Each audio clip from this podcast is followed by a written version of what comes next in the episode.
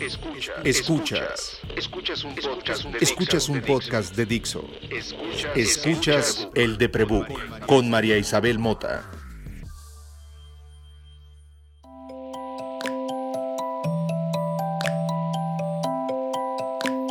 Hola, soy María. Tristemente dejé de ir a mi propia escuela hace dos años y medio, pero dejé de ir a la escuela en 1997 era la Escuela de Escritores de la Sociedad General de Escritores de México. Y vivo en este país en donde nuestro presidente, y digo nuestro no porque haya votado por él, sino porque creo en la democracia y me fregué, decidió que vamos a regresar a clases, a presenciales, ¿no? Este presidente que se vacunó a fuerzas, que no cree en nada de lo que la ciencia dice, y que le interesa mucho que las vacunas se den con respecto a lo que diga la boleta electoral. Ese es mi pienso muy personal.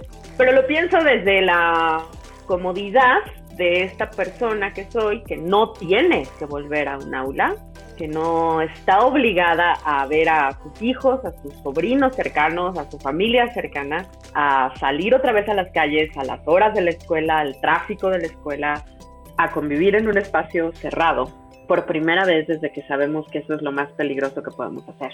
Y tengo la enorme fortuna de tener gente conocida que está en esas circunstancias desde una barrera y desde la otra. Así que traje a Pau. Hola Pau. Hola María, ¿cómo estás? Ay, chula, ¿qué te digo? Se nos está cayendo el país a pedazos a punta de Kleenex. Y la única persona que me da certeza en medio de la angustia en estos días al respecto de lo que la educación se refiere eres tú. Ay, pues me siento muy honrada y me siento con mucha responsabilidad también. Espero que lo que yo te pueda compartir realmente te sirva a ti y a todas las personas que nos escuchen sobre esto que tenemos ya muy cerca, cada vez está más cerca el regreso a clases. Tal vez no sabemos cuándo exactamente, dependiendo también en qué parte del país vivamos, porque eso va a depender mucho también cuando empiezan las clases, pero que está más cerca que lo que estaba hace seis meses, pues... Ahí está. Pues bueno, para quienes no reconocen la voz o quienes no vieron la roba en la síntesis, traje a Paula García, que es maestra. Vamos a decir que si repartimos su, su currícula por horas, es mamá, que es su función más ocupante, es mamá de un eh, preadolescente, ¿sí? ¿Estoy correcta? Tiene, 11 años. Un preadolescente, todavía está en 11, todavía no está en el 13. Eh, es maestra del sistema de educación básica, es decir, da clases a grados básicos de enseñanza en una escuela privada. Es doctora en cosas que yo no entiendo, pero son científicas. En química y siempre se me olvida si es química o es física, es em, aficionada a la Fórmula 1 y ah, la Fórmula 1 le ha dado popularidad y relevancia en ese espacio donde todos los amargados de la Ciudad de México vamos a pronunciarnos que es Twitter. Porque Pau le gusta explicar leyes de física a partir de la pista de la Fórmula 1. Por eso digo que me trae mucha certeza, porque Pau sabe explicar cosas complejas. Y yo quisiera que hoy habláramos de algo en lo que yo tengo algo de expertise y en lo que ella tiene todo el piso, que es hoy todos estamos enfermos de ansiedad o de depresión. No me importa si oías este podcast antes o después de la pandemia.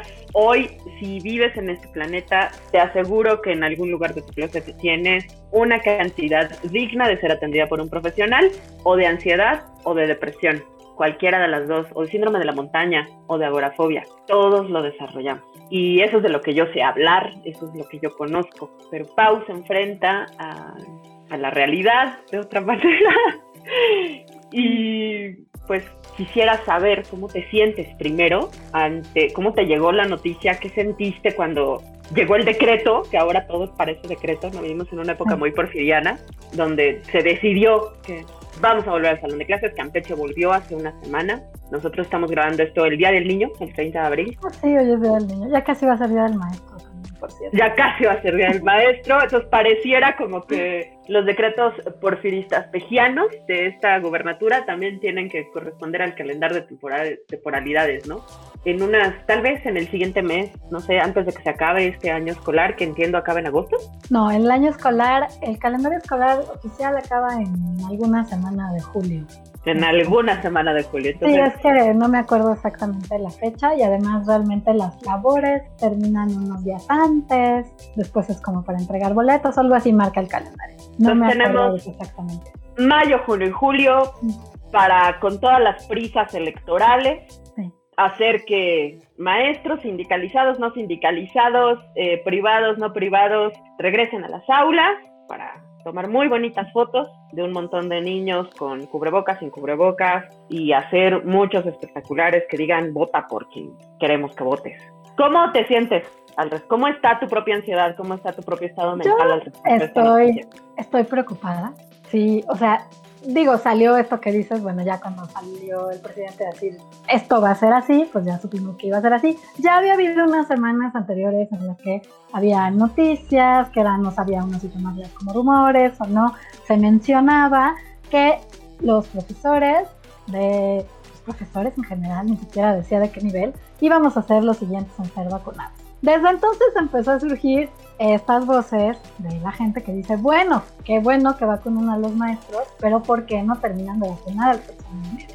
¿O por qué no terminan de vacunar a los adultos mayores? En el momento en el, de los adultos mayores de 60, en el momento en que dijeron eso, las dosis de muchos adultos mayores de 60 no estaban completas, no estaban ni empezadas. Y entonces yo también fui de quienes pensé y lo dije alguna vez en Twitter, que pues no tenía sentido pensar en vacunar a otro sector de la población si no terminaban de vacunar, por ejemplo, a todo el personal de salud, no nada más a los médicos, este, enfermeros, enfermeras, a las personas que trabajan en un hospital, que sea público, que sea privado, que sea el consultorio de la esquina, o sea, eh, los que atienden la farmacia, ¿por qué no vacunar a todas las personas que en algún momento están más expuestos?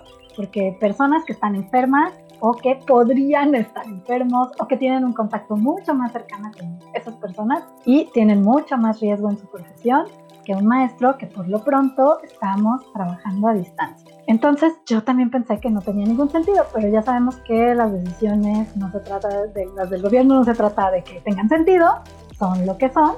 Y sí, yo también considero que es un asunto que tiene un fin electoral que haya lugares en donde no se logre que regresemos a clases antes de las elecciones. De todas formas, creo que esto no nada más, mucha gente lo está manejando, es que los sindicatos de los maestros, el sindicato de maestros son muy este, importantes, representan una base eh, de votantes. Yo no soy una maestra sindicalizada, yo soy una maestra de una escuela privada.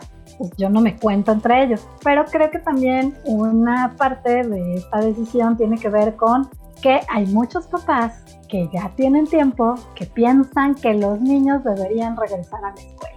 Y entonces decir, vamos a vacunar a los maestros para que haya clases presenciales, incluso aunque no se logre en este momento y sea algo que esté próximo en los siguientes meses o semanas, incluso después de las elecciones, va a hacer que haya personas que tienen hijos que digan, ah, qué bueno que ya tomaron cartas en el asunto creo que también están jugando un poco por ese lado, porque sí es algo que, es, que sí se nota, ¿sí? Que, que yo lo veo con otras mamás, otros papás, de compañeros de mi hijo o de otros niños que están como muy desesperados por la idea de regresar. El asunto es que yo creo que no nada más quieren regresar a la presencialidad, sino quieren regresar a la normalidad, que ya sabemos que eso nunca se logrará, ni por decreto ni por nada. Entonces. La normalidad, me encanta. Creo que eh, hay una palabra muy reivindicada gracias a la pandemia y es normal. O sea, qué bonito que hoy nos tengamos que cuestionar lo que significa normal. Pero bueno, eh, justo una de las razones por las que te quería traer es que eres mamá y tengo pocas amigas y amigos con quienes me siento cómoda de hablar de su rol de mamá porque yo no soy mamá, yo decidí no ser mamá, soy este, esta persona muy poco esperanzada en el futuro y entonces este, decidí desde muy, muy, muy, muy niña que no me iba a reproducir, ¿no? Y no tengo los problemas que ustedes tienen, no, de ninguna manera tengo los problemas que ustedes tienen, pero vaya, convivo eh, digitalmente en, videoconferencias con personas que son padres y como a todos en, estos en este año pandémico, me ha tocado estar en una junta en donde hay un bebé, en donde hay un niño, en donde hay alguien, un, un pequeño ser humano que participa muy activamente en una junta de planeación de marketing y, soy esta persona que, vaya, yo soy rara. Entonces, si el perro ladra, si el gato maulla, si pasa el pájaro, si pasa el señor de los tamales, hago una pausa honorable para escuchar al participante. Y para mí es muy divertido, pero pues porque es una novedad. Yo no tengo que despertarme todos los días a una rutina donde ser mamá, ser papá, ser trabajador, ser empleado, empleada de alguna instancia, se cruza en el mismo espacio. No tengo la obligación de, de tener la responsabilidad de la crianza y la educación de otro ser humano y mi tiempo es mío. Y yo que estoy así y que esta ha sido mucho mi vida pre y post pandémica y durante la pandemia, seguramente post pandémica también será, disculpa, me vuelvo loca.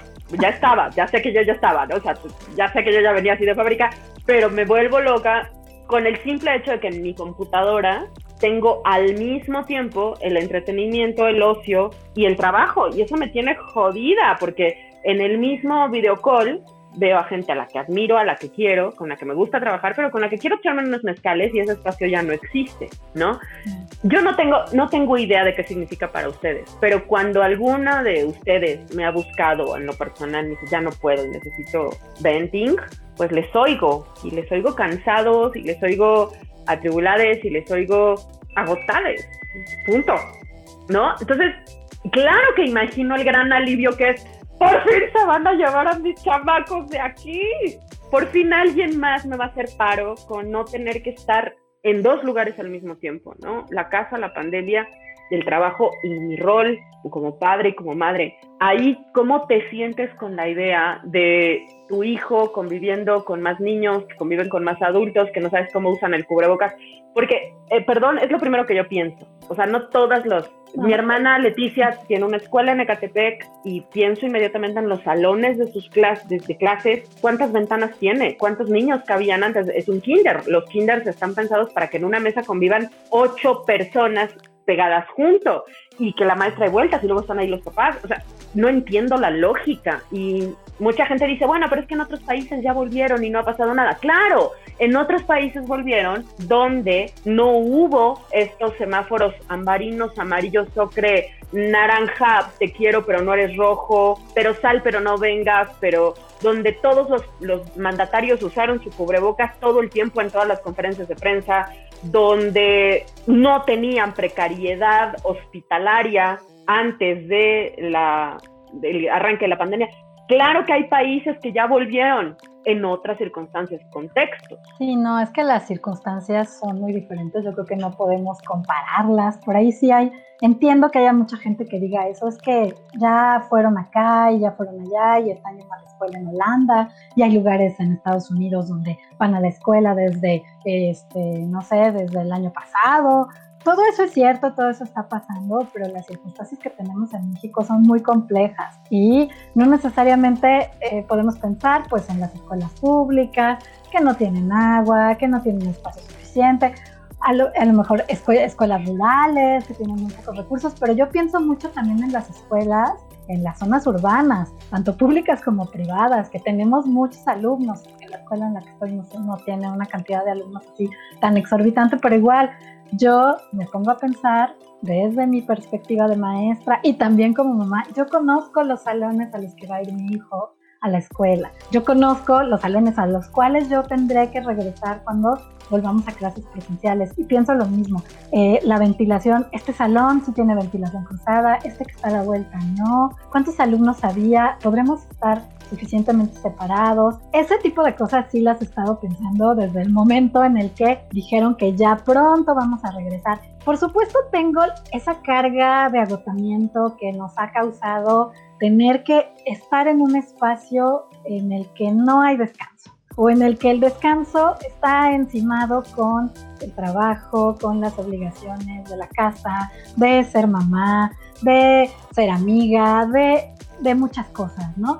De, cuidarse a uno, de procurarse. Entonces, de repente es, como todo es un continuo, no hay ya una división de que yo salía a trabajar, terminaba mi jornada laboral, regresaba a mi casa, hacía otras cosas. Podía haber sido muy cansado, pero el asunto es que aquí como que no hay un respiro entre una y otra cosa. Creo que no hay trayectos y al no haber trayectos no hay momento de pausa. Ajá, no hay, no hay pausas. Eso lo puedo entender muy bien de los papás que dicen, sí, por favor, necesitamos las clases presenciales. Por supuesto, yo he visto cómo mi hijo, pues esta situación es algo complicado para él, ¿sí? El hecho de él estar terminando la primaria y su último grado de la primaria lo hizo todo en línea. Y muchas veces me ha dicho, es que yo no quería, yo nunca me imaginé que fuera a ser así. Bueno, yo le he dicho, es que nadie se imaginó nunca esta situación. Por supuesto, ni tú, ni nadie más, ni yo, que llevo un año dándole clases a algunos alumnos que nunca he visto en persona.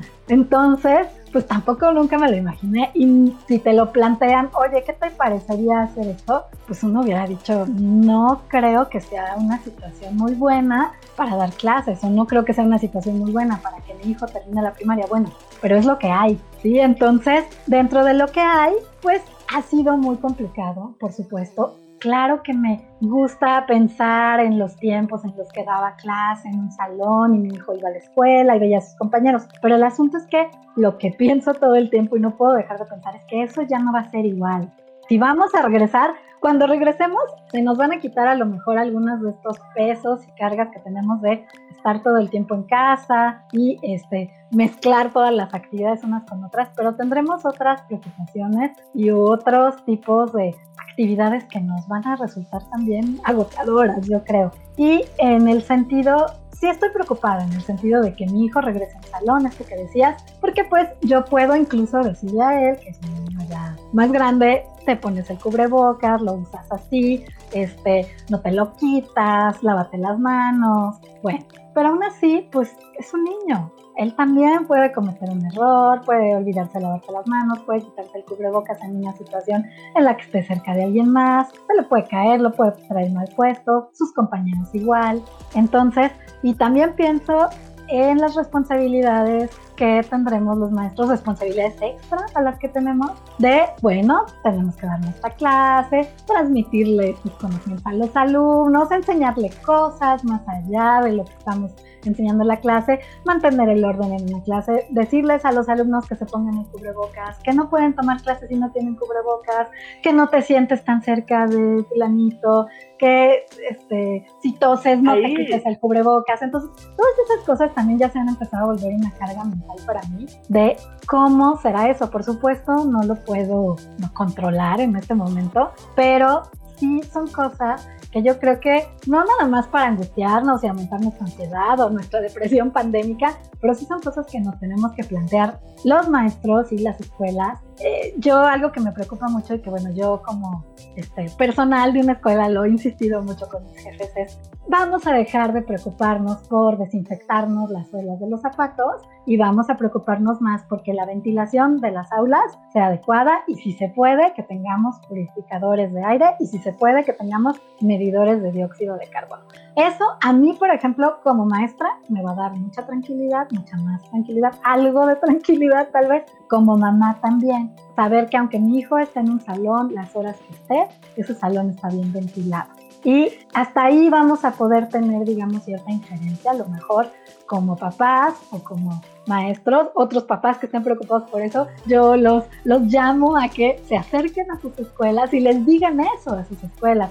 Olvídense de los tapetes sanitizantes. Si quieren tomar la temperatura en la entrada porque eso se les parece bien, que se la tomen, que les pongan gel en las manos, pero que tengan una buena ventilación en las aulas y que los niños tengan mucho tiempo fuera eso va a ser algo que en ese sentido, si a mí me aseguran ese tipo de condiciones, yo voy a estar más tranquila como mamá y también como maestra, por supuesto.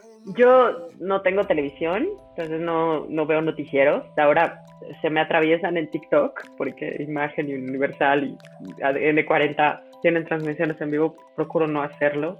Soy más proclive a las noticias en línea, en reportajes, y esto va para tratar de documentarnos un poco buscamos una nota de Animal Político sobre el regreso a casas en Campeche. Es una nota fotográfica y lo que, lo que vemos son a los niños separados, como vemos a los restaurantes en la Ciudad de México, una mesa de por medio, todos con su cubrebocas, veo ventanas cerradas, veo maestras con termómetros y gel y pienso, ¿no? De te digo, insisto, eres, eres una gran, gran referencia para explicar este fenómeno, no solo porque eres mamá, no solo porque eres maestra, sino porque entiendes ciencia. Y creo que si algo eh, la pandemia nos ha venido a revelar es que todos tendríamos que aprender un poquito más, todos tendríamos que, puedes venerar al santo que quieras, pero que uno de ellos sea Carl Sagan, ayuda, ¿no? Claro que sí. Y este asunto de mantenerte informado, de, de entender la lógica de un virus, ¿no? O sea, quien, hoy entender la diferencia entre un virus y una bacteria y, se vuelven relevantes y curiosamente que tienen que ver con qué tan bien y qué tan mal educados estamos en principios básicos. Yo me quedo pensando en estos memos, memes que hemos visto pasar este año de chiquitos en otros países jugando a que están pidiendo gel, ¿no? En las paredes o en cualquier toma chiquitos en otros países, así que se les acerca a alguien que les quiere quitar el cubrebocas y se lo ponen. Claro, hay conductas automatizadas que no tienen que ser explicadas. Un niño de ese dato tiene que entender por qué es lo importante el gel, no tiene que, por qué entender que es importante el cubrebocas. Lo que tiene que tener clarísimo es no te lo quita, ¿no? De hecho, los niños de preescolar son muy buenos en eso. O sea, yo ahí sí, son muy, o sea, son muy entrenables, aunque suene así terrible, pero con los niños de preescolar es muy bueno y se lo van a poner y no se lo van a quitar hasta que la maestra o la mamá les diga que se lo quiten.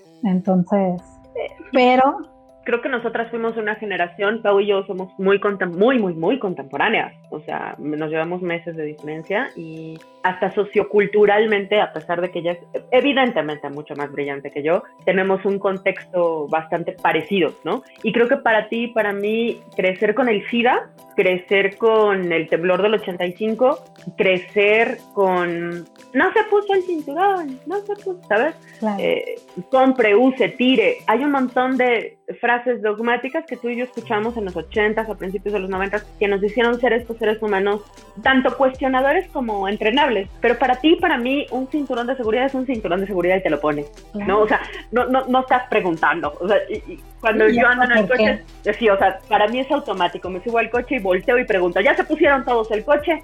para mí es automático. Para mí es automático, ciérrale a la llave, cuate, ¿no? O sea, Chabelo está metido en mi ADN, de ciérrale. Y, y he cuidado el agua desde el 85, que empezamos a vivir escasez porque pues, el temblor nos fracturó y porque si eres un chilango medianamente responsable, sabes que le estamos robando el agua al Estado de México, que le estamos robando el agua a toda la comarca y que nosotros no tenemos agua y que vivimos de agua de prestado. Vivimos en una ciudad complejísima, en un país eh, a tres minutos de la dictadura, con unas realidades socioeconómicas ridículamente dispares. La escuela a la que Pau, su hijo, sus colegas van a volver, no es la escuela de Campeche. No, no es. Y ni siquiera es la misma escuela que esté en el mismo distrito. Ahí creo que es muy importante lo que dices. Más papás que nos están oyendo, mamás que nos están oyendo, tutores que nos están oyendo, por favor, pregúntenle a sus maestros. Ok, okay vamos a regresar. Estos son los beneficios, estas son las preocupaciones que tengo. Pidan oxímetro, pidan áreas ventiladas, e intégrense a la comunidad donde van a, o sea, creo que no es responsabilidad solo de ustedes, no es responsabilidad solo de la SEP. Tristemente todos vivimos bajo el yugo dictatorial de los deseos porfirianos de este hombre y tenemos que acatar lo que nos diga porque si no nos echa la Guardia Nacional, ¿no? Así es.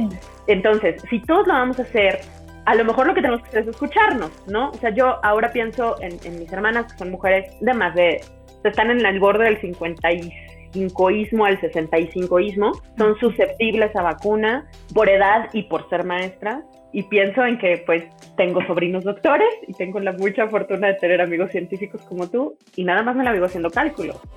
Y como bien dices, hay que concentrarnos en qué sí podemos con esta chinga que te atrae. Porque no somos Holanda, estamos a dos de ser Venezuela y no sabemos nada de cómo están en Venezuela. Exactamente.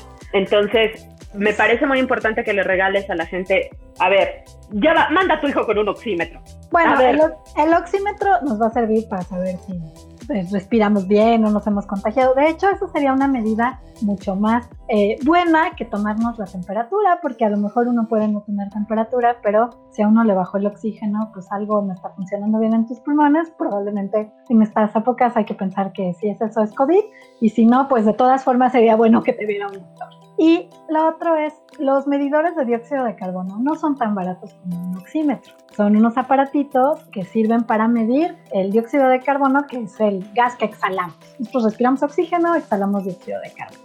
Y entonces, aunque no miden los virus, aunque no miden que si está contaminado un área, lo que miden es la concentración de dióxido de carbono en un espacio sobre todo en un espacio cerrado, ayuda. Y de lo que te da referencia es de que si de repente hay mucho dióxido de carbono en un espacio donde estás, quiere decir que hay una persona ahí que está exhalando mucho. Entonces, que, el aire está saturado. exhalando y ya, pero, pero cuando llega tendría que haber una proporción de aire cruzado, lo decías hace rato, ¿no? De aire, vamos a decir que aire circulante, para que ese aire que estamos respirando, que muy probablemente tenga alguna carga viral, pues sea menor que el aire circulante. Eso es lo que mide un, aparato de estos de emisión de, dióxido de carbono. incluso hay, hay estas referencias, uno puede buscar las referencias de los niveles, de los valores, como seguros, abajo creo que de 600, este, de estos que miden los medidores, que son partes por millón o algo así, bueno, abajo de 600, lo que sea, este, es normal, está bien, quiere decir que el aire pues, lo estás exhalando, estás respirando otro, pero es muy difícil que si estás en compañía de otras personas estés respirando el aire que ellos exhalaron. Y si tú estás respirando el aire que ellos exhalaron, quiere decir que si ellos están contagiados de algo, probablemente lo vas a respirar. Y si es COVID, lo vas a respirar porque ya sabemos que este virus se transmite por el aire. Nos tomó un año estar seguros de esto, pero ya no se nos debe olvidar que la transmisión del virus que causa el COVID es por el aire. Y estos medidores serían una buena forma. No son muy baratos, yo he visto los más baratos de dos mil pesos, por eso no me he comprado uno. Pero a lo mejor en una escuela se podrían poner de acuerdo los papás de una escuela pequeña, a lo mejor que no tenga muchos recursos y entre todos comprar uno. No necesitan tener uno por salón, a lo mejor monitorear de vez en cuando este y luego el otro para ir viendo cómo están los espacios. Ya son cosas que, bueno, se me ocurre, pudo haber planeado el gobierno. se me ocurre. Exactamente. ¿No? O sea, o sea, a lo mejor destinar un poco más de presupuesto en que el los profesionales de salud estén bien equipados, que tengan cubrebocas, no sé, que los profesionales de la educación tengan un medidor de dióxido de carbono por escuela o por, determinada cantidad de alumnos. Pero bueno, yo qué voy a saber, ¿no? Yo no soy presidente del país.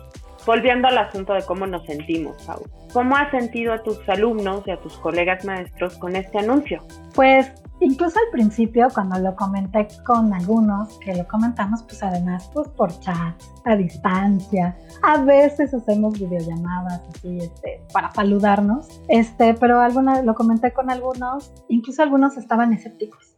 Sí, ya, ¿en serio? Pero no han acabado de vacunar a los doctores. ¿Pero dónde lo leíste?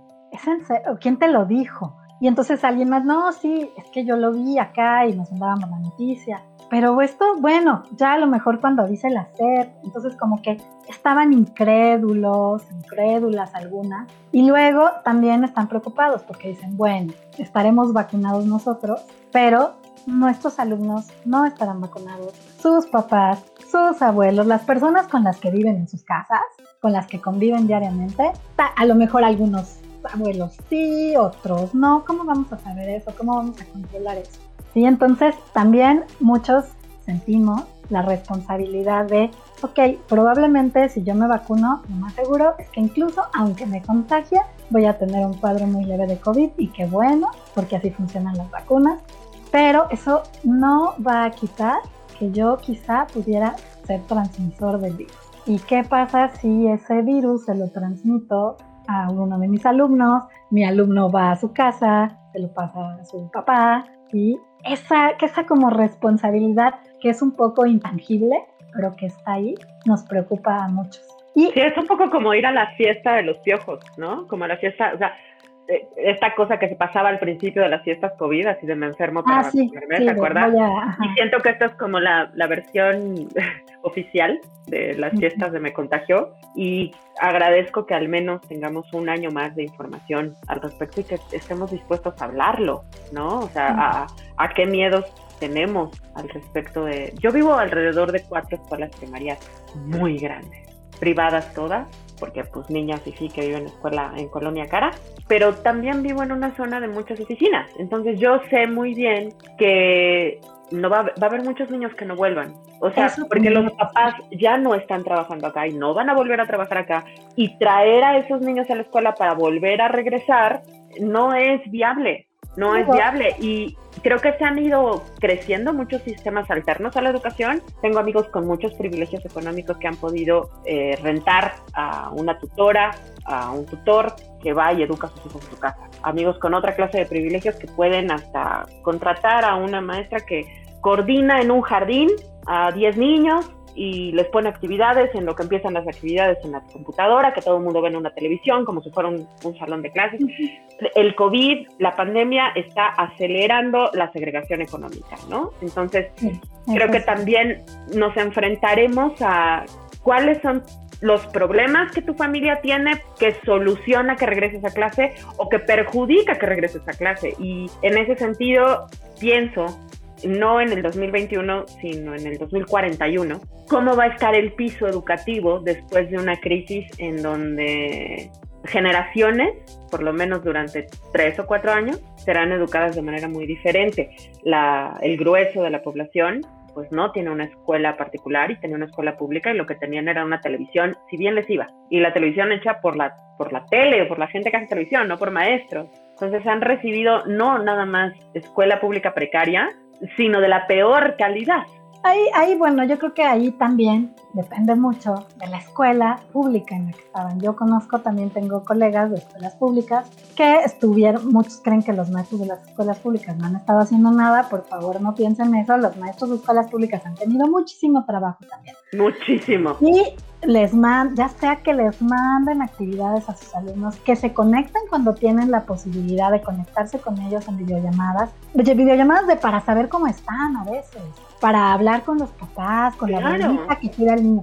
Los maestros de las escuelas públicas han hecho mucho. Claro, no todos, tal vez es difícil. Este, en, comunidades este, no urbanas, incluso hay profesores que van y visitan a sus alumnos, les llevan las cosas los, porque no se las pueden mandar por internet ni por WhatsApp. Maestros que han hecho de sus camionetas, salones de clase. Que tienen que sacar ellos las copias para llevarle a sus alumnos los cuadernillos de trabajo. Entonces, yo creo que hemos hecho en México algo que sabemos hacer muy bien, que es vamos a solucionar esto con lo que tenemos. Y eso sí, claro, habrá quien lo ha solucionado con las mejores herramientas tecnológicas porque es lo que tiene al alcance y que bueno, habrá quien lo ha solucionado con fotocopias, con WhatsApps, con llamadas por teléfono normal, ya ni siquiera por celular. Entonces, por visitas a las, a las casas, entonces para ver cómo están, para asegurarse que los niños van a seguir en la escuela, aunque no estén en el edificio físico de la escuela. Yo creo que hemos hecho mucho eso. Lo que es cierto también, y yo lo veo también desde el lado de las escuelas privadas, muchas escuelas privadas pequeñas no sobrevivieron a la pandemia. Ya no sobrevivieron, ya desde el año pasado. Yo lo sé. Y bueno, ahí también ha habido, pues a lo mejor, alumnos que sus papás, lo que estaba al alcance de sus posibilidades, tutores, podían pagarle una escuela privada de cierto precio, de ciertas características. De repente la escuela no pudo más porque tenía pocos alumnos y se empezaron a ir y de repente pues ese alumno o esa alumna se quedó sin escuela. ¿Y ahora qué hacen? Los papás le buscan otra, tienen posibilidades de buscar otra, lo inscriben a una pública, pero ay, nada más están viendo la tele. Entonces también por eso creo que hay niños que se han quedado y niñas que se han quedado fuera del sistema educativo. Y exactamente los que en sus familias han tenido la posibilidad o han hecho el esfuerzo porque también es eso, hay quien hace el esfuerzo y dice, bueno, tenemos que inscribir a la niña en una escuela, no se puede quedar un año así. Y entonces han encontrado escuelas, las escuelas que sí han sobrevivido a la pandemia, como que yo trabajo, que bueno, porque entonces sigo teniendo trabajo, y hemos tenido nuevos alumnos, que son los que no conozco, porque llegaron justamente y casi todos cuando les pregunto me dicen, pues es que mi escuela cerró, es que mi escuela cerró. Y eso me lo han dicho varios niños y niñas de mis alumnos.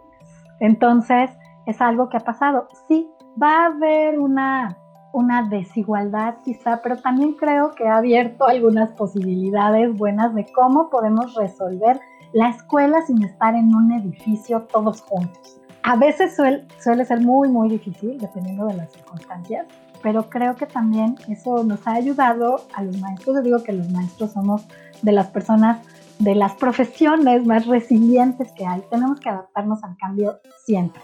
Y cuando no había pandemia también, porque puedes ser un maestro en el TEC de Monterrey y que tienes un proyector y que llegas y estás preparadísima a tu clase así y te conectas, pero no hay luz. Y entonces, aunque estés en el mejor lugar, en las mejores condiciones, ese día tienes que usar tu plan B y tu plan C y tu plan D y tienes que improvisar, aunque suene así, este, improvisar no siempre es malo, es resolver las cosas en el momento en el que las tienes que resolver. Y creo que los maestros hacemos mucho eso. Y como dijiste, es como hacer honor a nuestra tradición cultural.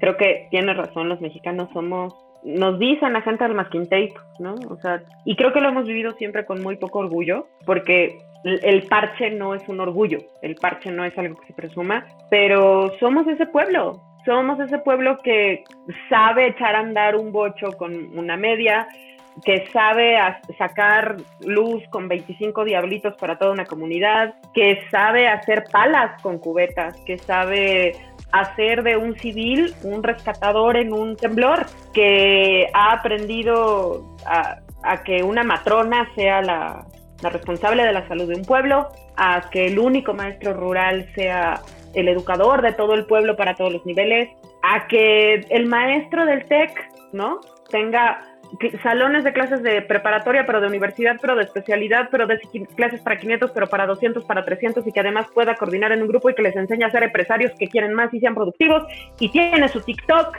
y, ¿sabes? O sea, creo que somos de muchísimas maneras y no, no le puedo celebrar nada a la decisión de volver a clases presenciales.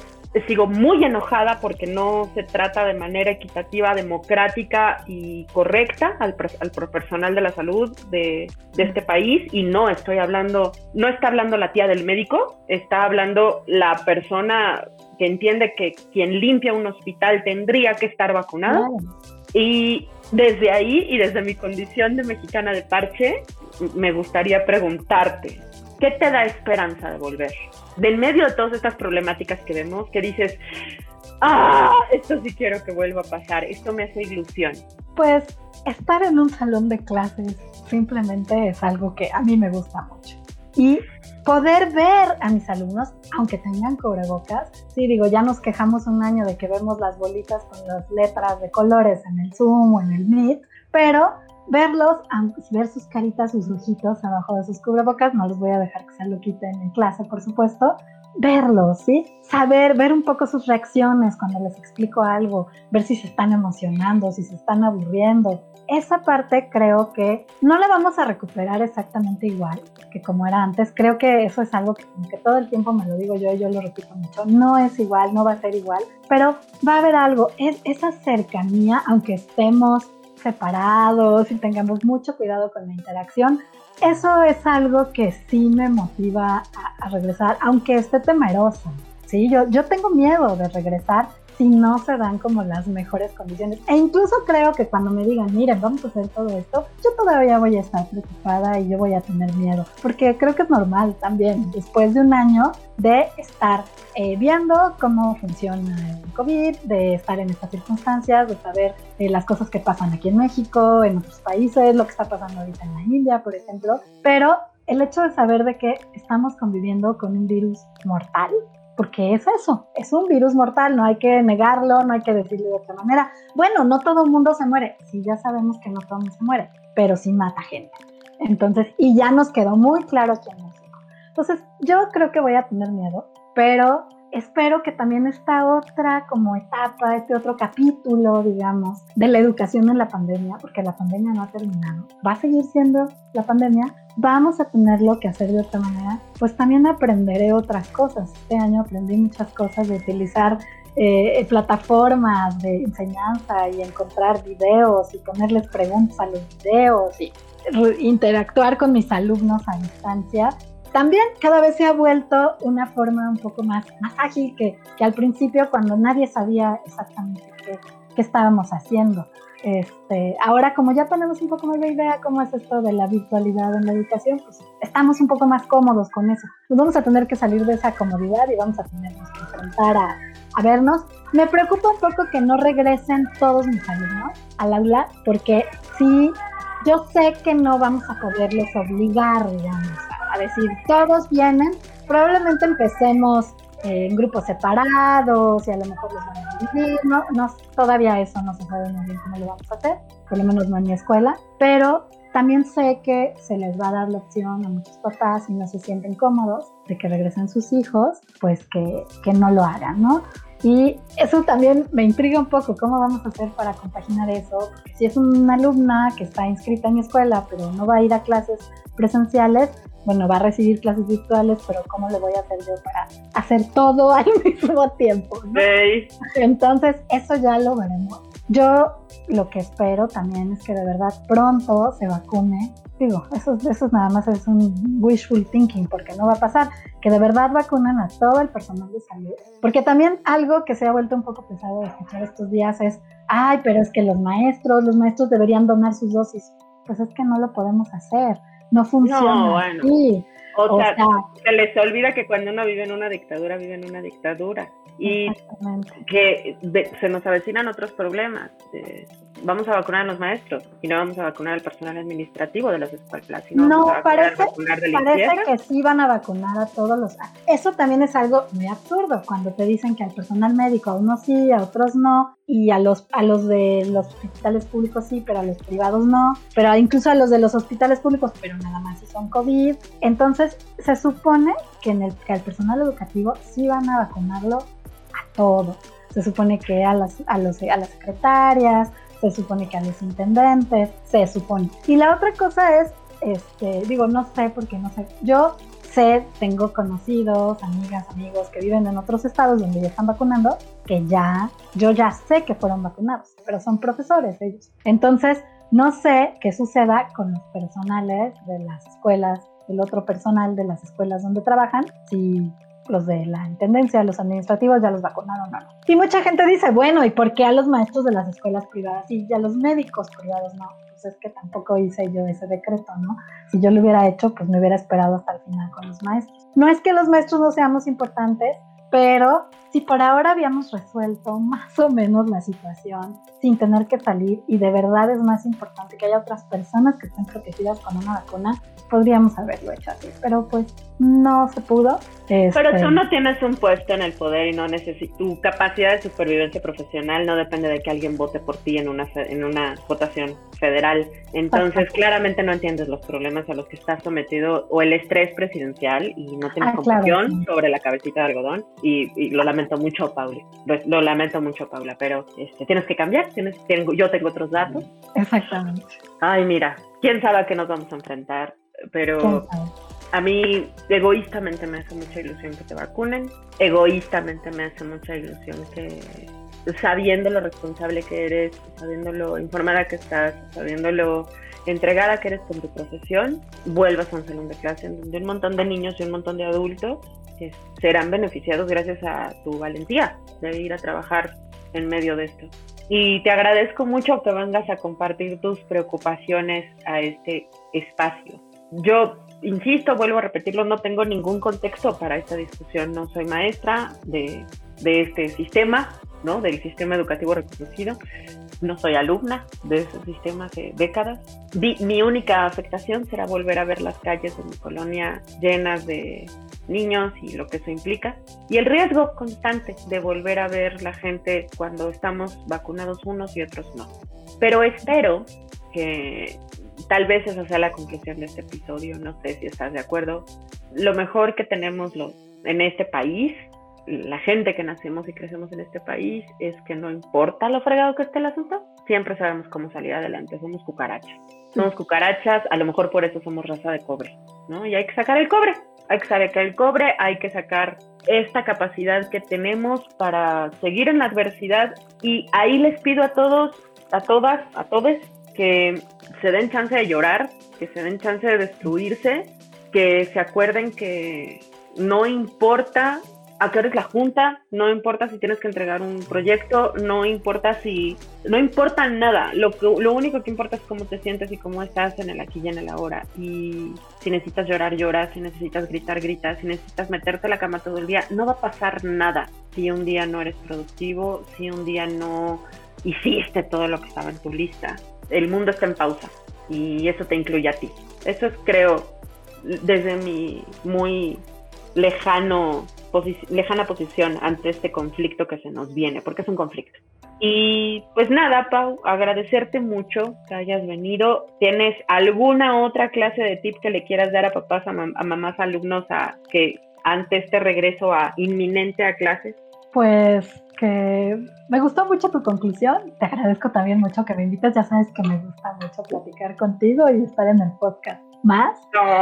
Y, tú dices que no eres brillante, pero yo te considero una persona muy brillante y muy sabia, con la que me gusta hablar mucho siempre, de muchas cosas, tú lo sabes. Y este, pues yo creo que justamente mamás, papás, alumnos que vayan a regresar, porque hay de todo, o sea, desde los más chiquitos hasta los más grandes, adultos que van a regresar a clases. Eh, si se sienten preocupados, agobiados, está bien, ¿sí? Nos vamos a enfrentar a una situación que nunca nos habíamos enfrentado. Así como antes, como esto que dijo mi hijo, yo no me hubiera imaginado que esto iba a ser así, pues tampoco nos podemos imaginar cómo va a ser después. Y está bien tener miedo y está bien estar preocupado. Está bien querer asegurarse de que las cosas sean cómodas para que ustedes se sientan bien regresando a la escuela. Pregunten, hablen con, con las personas con las que puedan hablar sobre eso, no solo que busquen ayuda profesional, me refiero si se sienten preocupados, ansiosos, deprimidos, sino en sus escuelas, con las personas con las que crean que pueden hablar de eso, no nada más con grupos de papás o esto también ayuda, pero también con las autoridades de sus escuelas. En una escuela muy chiquita, muy grande, pueden expresar esas preocupaciones. Creo que así, entre todos, podremos lograr sentirnos lo más cómodos posible con el regreso a clases, como sea que nos vaya tocando en, los diferentes lugares del país, en las diferentes escuelas, en las universidades, en las escuelas públicas, escuelas privadas. Tenemos que hablar de nuestras preocupaciones, no decir, ah, sí, claro, yo, María, le agradezco mucho que haya dicho que soy muy responsable. Sí, pero yo también, por ejemplo, le externo a mis jefes mis preocupaciones de cómo quiero cumplir con mis responsabilidades de mi trabajo cuando la situación sea asistir a, a la escuela. No hagan eso. Creo que se vale y es importante y les va a quitar un poco de esa carga mental que a lo mejor traen cargando y que puede hacerlo sentir mal. Y también si tienen ganas de llorar o de gritar, háganlo, como dijo María.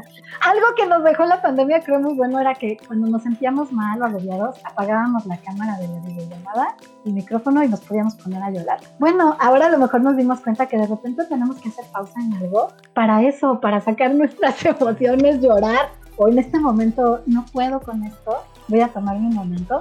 ahora nos parecía como hasta natural, yo creo. Después ya no va a ser igual, a lo mejor nos vamos a tener que ir al baño a llorar. Ah, y ojalá sí, ojalá sí, ojalá la pandemia nos regale eh, universalmente en presencia y in situ decir, dame un segundo, tengo que apagar mi cámara mental y tengo que apagar mi micrófono mental, dame 10 segundos y regreso y que sea normal Ojalá en que medio de donde estés romperte y que el de frente siga con su vida y, y este, porque muchas veces apoyarte en esas situaciones nada más no irte y permitirte ser esa persona. Tomar el espacio, decir, ok, quieres, necesitas este momento, tómalo. ¿sí? Entonces, creo que eso, eso también podría ser algo bueno que deberíamos de retomar. A lo mejor ya no vamos a tener cámaras y micrófonos que apagar, pero podremos seguir haciendo eso que aprendí. El ejercicio, ¿no? Hace con permiso, a apagar mi cámara. Oye, cuéntanos, cuéntale a la gente dónde te puede encontrar y ver tus pizarrones de la, escuela. Mis pizarrones de la escuela, hace mucho que no subo pizarrones de la escuela, porque como no tengo pizarrón, pero a veces subo las cosas que les comparto a mis alumnos en clase, en mi cuenta de Twitter sobre todo, que es Paux con X, guion bajo GR. Este, también en Instagram me pueden encontrar así. La verdad es que últimamente no, he puesto muchos pizarrones, pero sí, sí he compartido algunas cosas que, que les que comparto con mis alumnos en, en, el salón. en el salón. Ah, y también me pueden leer en, eso es otro comercial, pueden leer mis artículos de divulgación científica en Firewire en la sección de ciencia. Y son muy divertidos, son muy divertidos. Por favor, busquen Firewire Paula, Paula García y van a encontrar uno muy bueno sobre la fiesta. Lo recomiendo mucho. Ah, sí. Este, es, de mis favoritos, es el de los que más leo. La ciencia apoya las fiestas. Eh, Pau, muchas gracias por haber venido deseo de todo corazón que el, el experimento de regreso sea beneficioso para ti, para tu hijo, para tus alumnos, para tus colegas, para toda la gente que nos hace favor de educar a, los pobres seres humanos que les heredamos este puchal de problemas. Y muchas gracias por haber venido. Yo soy arroba María Isabel Mota, me encuentras en Twitter, la verdad ya casi nada más que Twitter. Este, y puedes encontrar el proyecto del Deprebook en www.eldeprebook.com. Eh, y si quieres escribirme sobre tus miedos, sobre tus angustias, sobre qué te está pasando con tu depresión, hazlo por favor a Instagram y a Twitter a arroba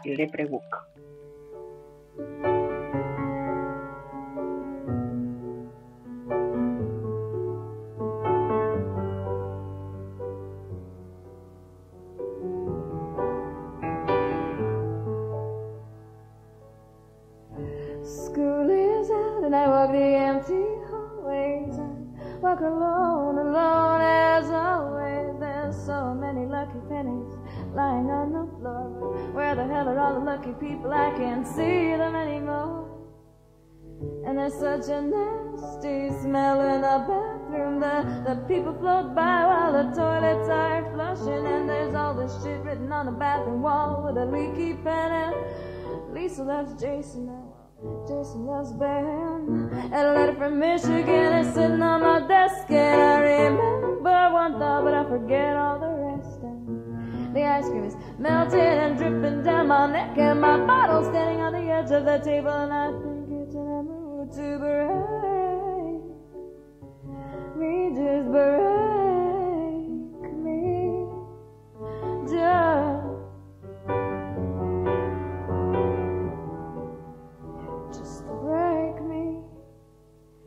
mess myself up again, nobody really cares. I wish I could just have some time to play with my old teddy bears. Then maybe I could go to teddy bear heaven just like her. Cause well, she went when she was 11.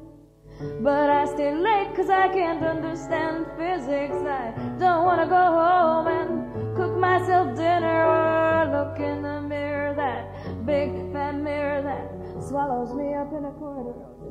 swallows me whole. And to tangles the robber, and to tangles the gun, and to tangles the bittersweet, judgmental nun. To tangles the gun, and to tangles the person, to tangles the overfucked registered